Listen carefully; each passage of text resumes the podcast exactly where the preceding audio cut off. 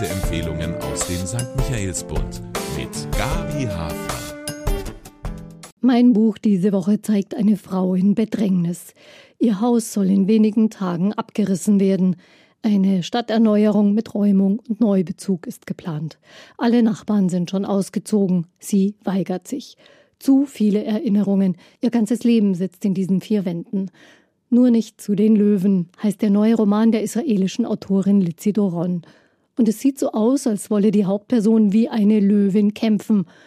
Ist es vielleicht eher ein Kampf gegen Windmühlen oder gegen sich selbst? Die Handlung. Einmal in ihrem Leben möchte Revi Greenfeld nicht nachgeben. Das hat sie schon zu oft getan, sich abgefunden. Nun will sie sich durchsetzen und nicht ausziehen aus der Wohnung, in der sie aufgewachsen ist und bis zu deren Tod auch mit den Eltern gelebt hat. Denn all die unbeantworteten Fragen aus vielen Jahren stehen noch im Raum. So beginnt die 69-jährige Rivi, seit einigen Monaten ist sie in Rente, zu schreiben. Mails und WhatsApp-Nachrichten an Freunde und alte Vertraute, Hilferufe in einer für sie fast ausweglosen Situation, verknüpft mit Erinnerungen, oft auch mit Vorwürfen, eine ganz schöne Wucht, die sie da loslässt. Da ist die Geschichte der alten Bewohner des Viertels, die meisten von ihnen Überlebende der Shoah wie Revis Eltern, die nicht in Vergessenheit geraten soll und die sie daher der jungen Nachbarin nahebringen möchte, die das Erneuerungsprojekt vorantreibt. Da ist Revis persönliche Kindheitsgeschichte mit Eltern, die sich als Überlebende zusammengetan hatten, aber jeder mit einer anderen Liebe im Herzen. Seine erste Frau und seine Tochter Reisele sind dem Vater immer vor Augen, so sehr, dass er Revi viel zu oft als Reisele anspricht. Die Mutter wartet am Fenster auf einen Geliebten von früher, der nie mehr kommen wird. Gesprochen wird über all das nicht, und was Revi sich zusammenreimt, macht ihr keine Freude. Und da ist schließlich Revis Erwachsenenleben eine lange Folge aus euphorischen Glückstagen, Enttäuschungen und Selbsttäuschungen. Der Wunsch nach einem Ehemann hat sich für die bildschöne Frau nie erfüllt. Immer wieder ist sie falschen Versprechungen auf den Leim gegangen und hat auf das Glück nur gehofft. Ganz schön doof, die Gute, urteilt man heute ziemlich schnell. Doch in ihrer Frauengeneration schien es normal, die Hoffnungen der Eltern erfüllen zu wollen und sich von Männern blenden zu lassen. Mit 70, so fällt ihr selbst auf, denkt sie über die Liebe immer noch wie ein Schulmädchen. Da ist zum Beispiel Arik, der Kommandeur ihrer Armeeeinheit, mit dem sie über Jahre eine On-Off-Beziehung führt, immer versteckt vor der Ehefrau, oder Michael, der smarte Chefredakteur der Zeitung, bei der sie einen Job als Korrekturleserin bekommt und der sie trotz aller Liebe immer wieder abserviert. Schließlich stehen die Umzugshelfer mit dem Räumungsbeschluss vor der Tür. Kann Rivi Frieden machen, einen Neuanfang finden? Immerhin, einige ihrer Botschaften werden beantwortet. Sie hat da noch Freunde. Und die junge Nachbarin besucht sie.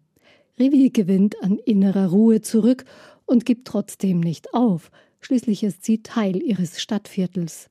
Der Sound ein Roman aus Mails, WhatsApp-Nachrichten und tagebuchartigen Notizen ist sehr persönlich und führt ganz schön direkt mitten in Revis Gefühlswelt. Sie macht es einem nicht auf Anhieb leicht, die Sympathien auf ihre Seite zu ziehen. Warum sollte man ihre Wut teilen? Doch bald nimmt sie einen mit starken Bildern und der Geschichte ihrer Eltern für sich ein. Erkenntnisgewinn? Anfangs könnte man Rivi Greenfeld für eine verbitterte Alte halten, gefangen in Erinnerungen und mit einem Hang zur Übergriffigkeit ausgestattet, der sie ihre unerfüllten Träume und schlechten Erfahrungen vor andere hinkippen lässt.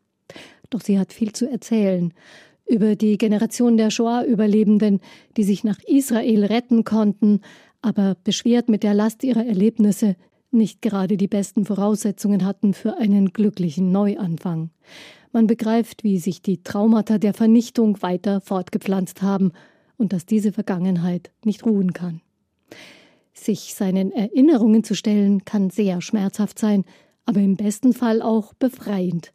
Eine Erfahrung, die Rivi durch ihre Notizen und Reflexionen machen darf.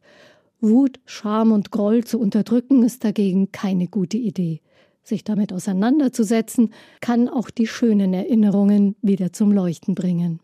Die Autorin Lizi Doron wurde 1953 in Tel Aviv als Tochter von polnischen Shoah-Überlebenden geboren.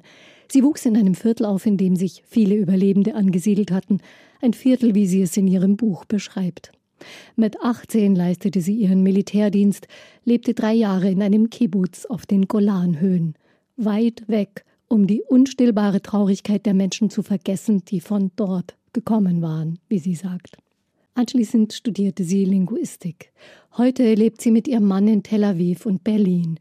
Sie brauche große Städte und Lärm und wolle von möglichst vielen Leuten umgeben sein, sagt sie in einem Interview.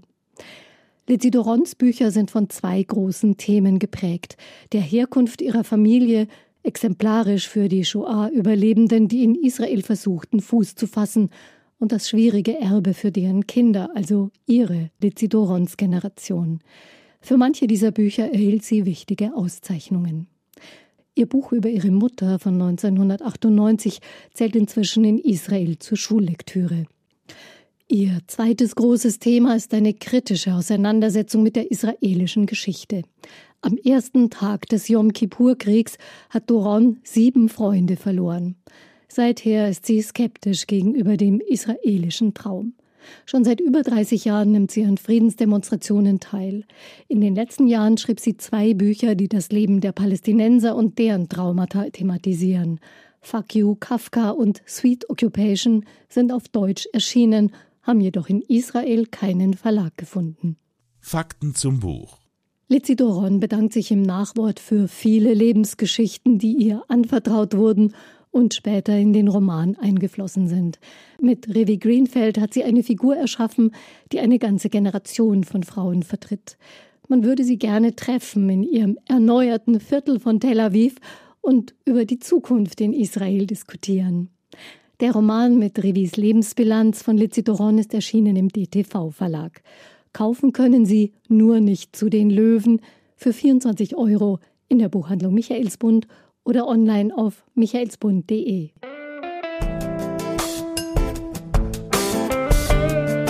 Ein Buch. Der Lesepodcast aus dem katholischen Medienhaus Michaelsbund.